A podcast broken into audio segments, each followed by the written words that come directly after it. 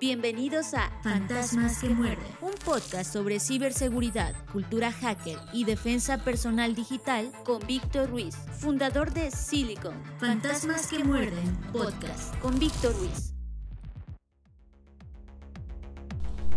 Bienvenidos a Fantasmas que Muerden, podcast de ciberseguridad, cultura hacker y defensa personal digital. Yo soy Víctor Ruiz, fundador de Silicon, y nuevamente les doy la bienvenida a este espacio de comunicación a través del cual nos mantenemos compartiendo ideas, tendencias e información con la finalidad de crear conciencia alrededor de la ciberseguridad.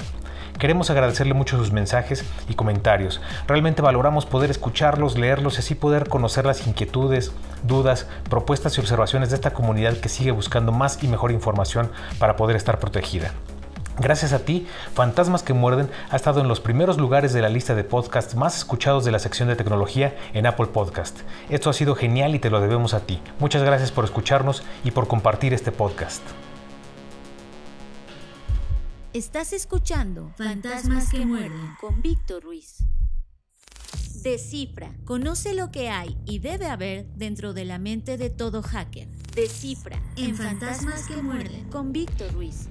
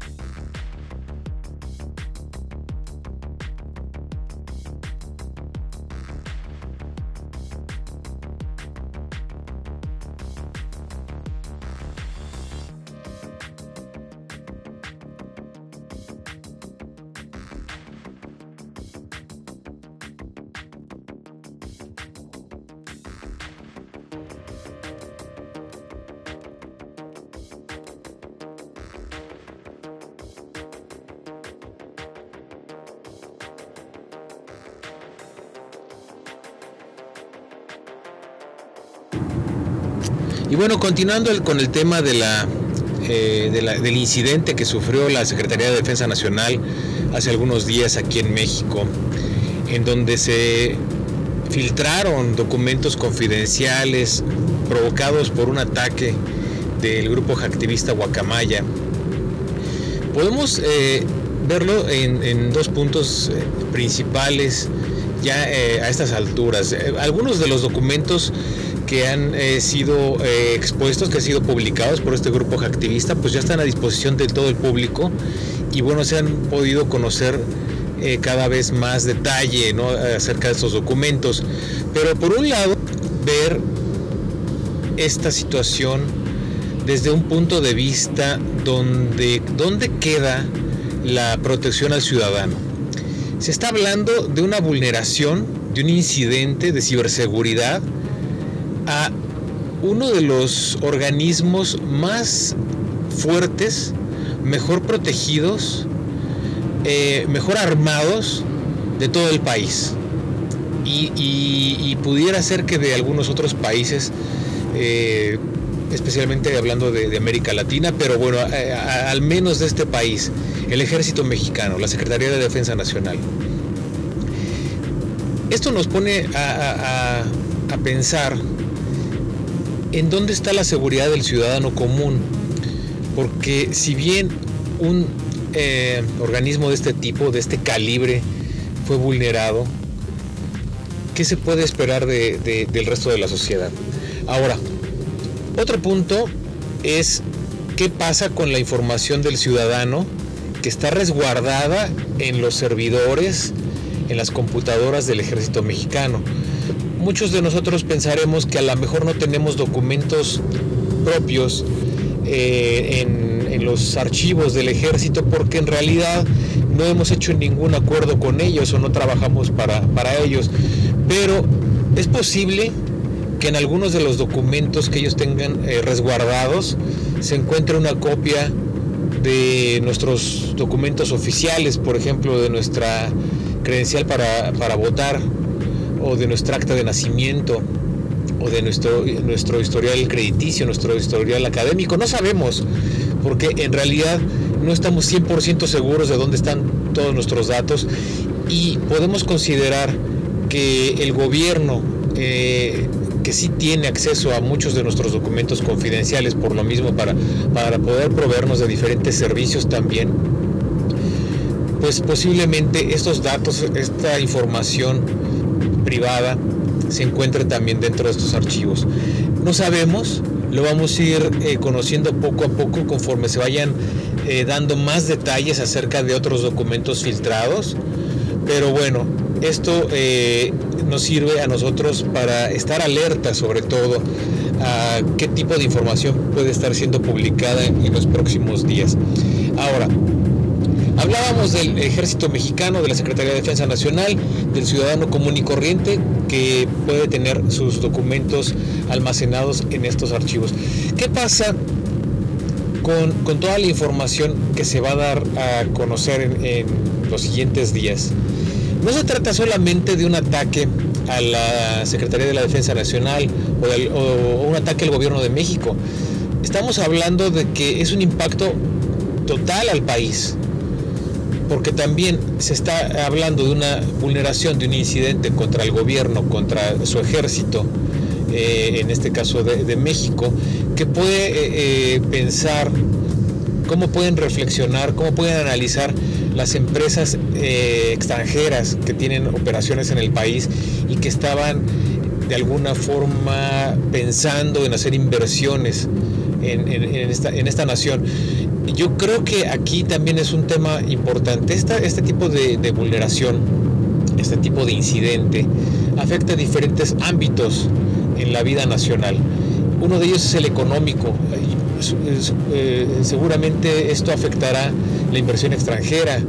Puede eh, haber una caída en el peso, dependiendo del tipo de, información que se dé a conocer. Puede haber un problema eh, social puede haber una escalada eh, cultural, eh, eh, etcétera. En, determinados sectores, en determinadas áreas, puede haber conflicto. Entonces, ¿qué nos lleva a nosotros como, como país? A que debemos estar alerta a la información que se está dando a conocer, pero por otro lado, a hacer conciencia de los documentos, de la información, que nosotros compartimos, en este caso no solamente con el gobierno, sino con diferentes empresas y organizaciones. Tenemos que estar muy atentos a esta información que estamos compartiendo porque eh, este tipo de ataques nos eh, deja ver que realmente no tenemos el, al 100% un control de nuestra propia información.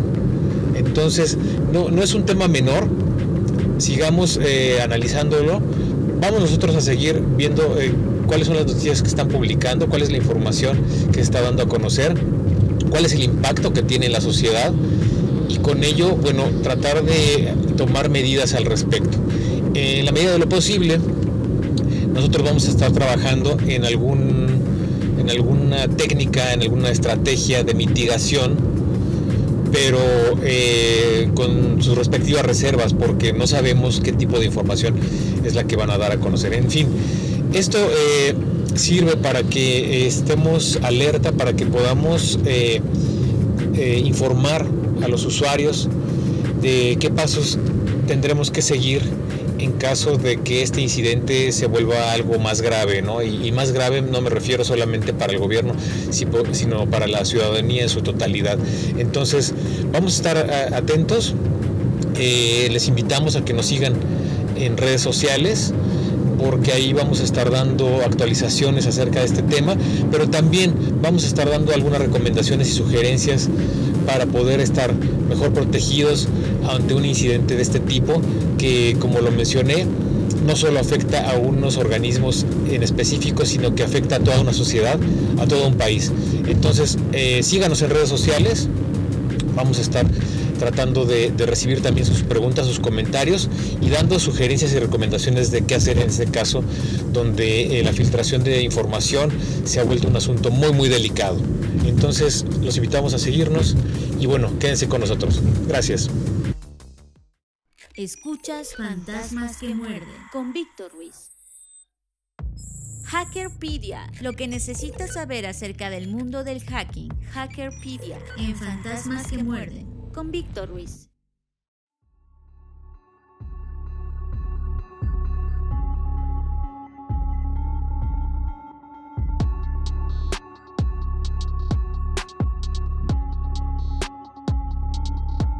cómo es que se preparan los ciberdelincuentes. Sabemos que muchos de ellos no tienen certificaciones, no tienen eh, cursos diplomados eh, todo este papeleo que lo pueden llegar a presentar de forma curricular, sino que realmente su, gran eh, desempeño, sus actividades, lo que, lo que llegan a, o la forma en la que llegan a demostrarlo es precisamente con acción. Con, con, el trabajo en el campo y ahí es donde sorprenden a todos, ¿no? Porque de pronto eh, hay especialistas en hay compañías enteras encargadas de la ciberseguridad que de repente eh, han reconocido, esto incluso ha salido en las noticias, que han reconocido que eh, es la primera vez que ven determinado tipo de malware o determinado tipo de ataque. Hay una empresa que se llama FireEye que fue vulnerada y que es una empresa de ciberseguridad que de hecho desarrolla herramientas de Red Team para hacer pruebas y fue vulnerada, le robaron esa información unos eh, ciberatacantes y la estaban utilizando pues precisamente para, explotarla en diferentes eh, ambientes y diferentes entornos. Bueno, esta empresa cuando declaró que había sido vulnerada, que había sido víctima de un incidente cibernético, reconoció que era la primera vez que veía ese tipo de ataques.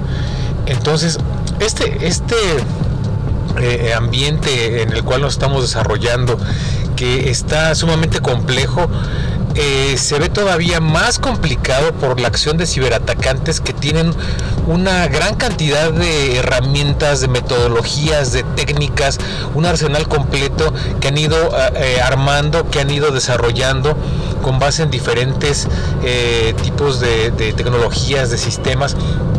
Y esto es una alerta en general aquí, eh, eh, pues eh, la, idea es que nosotros entendamos que no solamente por tomar cursos y diplomados pues ya estamos 100% preparados, porque hay muchas personas que están afuera, que son ciberatacantes, que no tienen la misma preparación, digamos, académica, pero que logran un gran desempeño a través de diferentes prácticas, a eh, diferentes recursos, haciendo laboratorios, haciendo experimentos, haciendo diagnósticos, pruebas, análisis, etcétera. Entonces nuevamente la invitación es a que sí nos, nos mantengamos en constante aprendizaje, eh, que probemos diferentes tipos de herramientas, que hagamos muchas pruebas, que hagamos muchas eh, experimentaciones, pero sobre todo que estemos muy atentos a, todo esto nuevo que está surgiendo.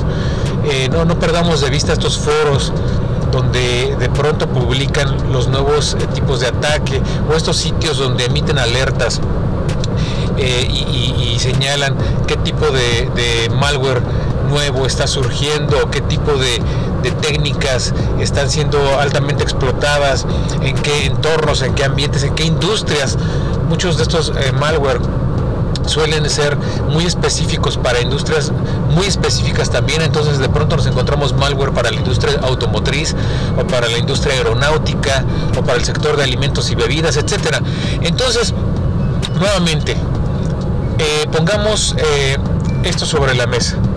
Sí tenemos que estudiar, sí tenemos que capacitarnos, sí tenemos que hacer una carrera profesional, sí tenemos que lograr la mayor cantidad de certificaciones pero la finalidad no es tener solo los papeles, sino aprender, aprender a hacer, que es lo que hoy en día hacen los ciberatacantes. Ellos aprenden haciendo y así es como comparten esa información con otros ciberatacantes y así es como esa comunidad de cibercrimen se hace grande. Así que, ¿qué opinas tú acerca de este tipo de preparación? ¿Qué opinas tú de darle prioridad a la práctica sobre la teoría? Esperamos tus comentarios en nuestras redes sociales. Esto es Fantasmas que muerden con Víctor Ruiz. México tiene ya el primer lugar en ciberataques en Latinoamérica, por lo que 2022 será un año retador en el tema de ciberseguridad. Silicon te invita a capacitarte o capacitar a tu equipo y obtener certificaciones oficiales internacionales en ciberseguridad e ISO 27001. Para más información visita nuestra página web www.silicon.com. Esto se escribe s i l i k -N Esto es Fantasmas que muerden con Víctor Ruiz. Escáner. Contexto actual y tendencias en ciberseguridad. Escáner. En Fantasmas que muerden con Víctor Ruiz.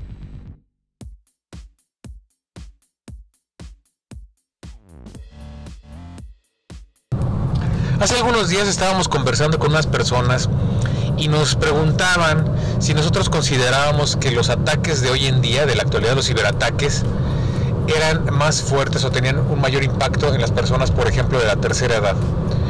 Ellos argumentaban que las personas de la tercera edad no tienen eh, una capacitación o un conocimiento tecnológico tan avanzado como otras generaciones más jóvenes. Eh, y también argumentaban que a lo mejor no sabían bien utilizar algunos de los equipos tecnológicos, algunos servicios, aplicaciones o incluso las redes sociales. Eh, nosotros estuvimos conversar y les hacíamos eh, énfasis en un punto muy específico.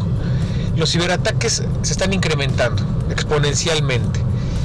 Y estos ciberataques no solo impactan a las personas de la tercera edad, sino que ya son extensivos a todo el público, a cualquier persona de cualquier edad, de cualquier condición económica, de cualquier, de cualquier estrato social, de cualquier nivel eh, académico. ¿Por qué? Porque los ciberatacantes están continuamente creando perfiles, desarrollando perfiles que puedan atacar con diferentes tipos de herramientas, de técnicas, de metodologías.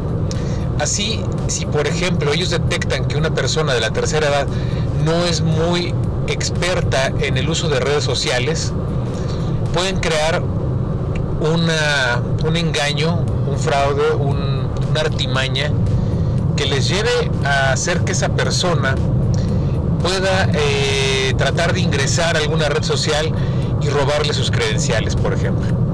Pero en el caso también de los, eh, de los adolescentes, niños y adolescentes, eh, que tienen una, una mayor habilidad en el uso de las tecnologías, pues también es cierto que están siendo engañados. Y es que todo depende del perfil y de las motivaciones que tenga cada persona. Por ejemplo, a un niño, a un adolescente, es más fácil engañarlo enviándole algún tipo de mensaje fraudulento relacionado con videos, por ejemplo, de TikTok o, algún video de YouTube o algún meme, alguna imagen hoy en día se pueden mandar, y, ya desde hace algún tiempo a la fecha, se pueden mandar malware dentro de alguna imagen que al darle clic se instala en el dispositivo. Entonces, estos videos, estas imágenes, estos memes son muy atractivos para determinadas generaciones y entonces es como pueden eh, llegar a captar su atención. Pero en el caso también de, las personas que eh, son adultos jóvenes, adultos eh, eh, digamos, adultos contemporáneos, este, personas de 50, 60 años. Todas esas personas que todavía se encuentran eh, activas en lo laboral, pues también hay otro tipo de engaños y entonces pueden recibir correos fraudulentos de algún banco, de la Secretaría de Hacienda, del SAT, de algún servicio de mensajería, de algún servicio de entrega de alimentos, etcétera porque son usuarios que están eh, activamente eh, participando en el sector laboral y por lo tanto reciben muchos mensajes de compras que han hecho, de eh, algunos sitios que consultan. Entonces también el perfil es diferente, pero también está muy bien identificado por los ciberatacantes. De igual forma, las amas de casa, de igual forma, eh, los niños de primaria, de igual forma, eh, los eh, profesionistas, por ejemplo, en el caso de los odontólogos, así hay perfiles para, cada tipo de, ataque. Y así es como desarrollan malware y engaños y, correos electrónicos fraudulentos y mensajes SMS también falsos y buscan de, llegar a, determinado tipo de persona a través de lo que les motiva, de lo que les emociona, de lo que les gusta, de lo que llama la atención. Pero los perfiles tienden a ser más específicos y basarse en actividades que están eh, desarrollando este tipo de, personas eh, dependiendo de, a, lo que se estén dedicando. ¿no? Entonces, como les decía, hay inclusive malware para niños, para jóvenes, para adultos, para personas de la tercera edad, para profesionistas, para no profesionistas, para empleados, para emprendedores para eh, amas de casa, para señores que cuidan a sus hijos, etcétera. Entonces hay que tener mucho cuidado hay que eh, apelar y usar mucho el sentido común. Si nosotros no estamos esperando un mensaje de alguna mensajería, no responderlo. Si no, eh, si recibimos un mensaje del SAT, pues consultarlo directamente en la página del SAT o con algún representante del SAT. Si recibimos algún correo de algún banco, cotejarlo y, y, confirmar que este correo salió del banco con el banco respectivo y no caer en ese tipo de engaños. Estemos alertas porque eh, estos, estos eh, ataques están... Eh, están incrementando exponencialmente. Vienen nuevos ataques también derivados de, prácticas como eventos o, acciones o Sí, o, situaciones coyunturales, ¿no? Por ejemplo, ahora eh, en esta línea de tiempo, en las próximas semanas vamos a, ser partícipes del Mundial del 2022, del Mundial de Fútbol en Qatar, y seguramente estaremos recibiendo en nuestros correos electrónicos y en nuestros dispositivos eh, móviles muchos descuentos, muchas promociones para eh, eh, eh, regalando viajes para ir al mundial a, Qatar y apoyar a la selección mexicana, etcétera. Entonces tengamos mucho cuidado porque esto se está disparando. La gente está aprovechando todo este tipo de eventos como el Mundial, como las Olimpiadas, como alguna fecha de elecciones. También cuando, por ejemplo, hay algún tipo de concierto relevante, cuando hay algún evento como, masivo como la, vacunación de, en diferentes estados y regiones. Seamos muy cuidadosos. ¿Qué opinas tú de este tipo de ataques? ¿Crees que los puedas identificar fácilmente? Esperamos tus comentarios en nuestras redes sociales.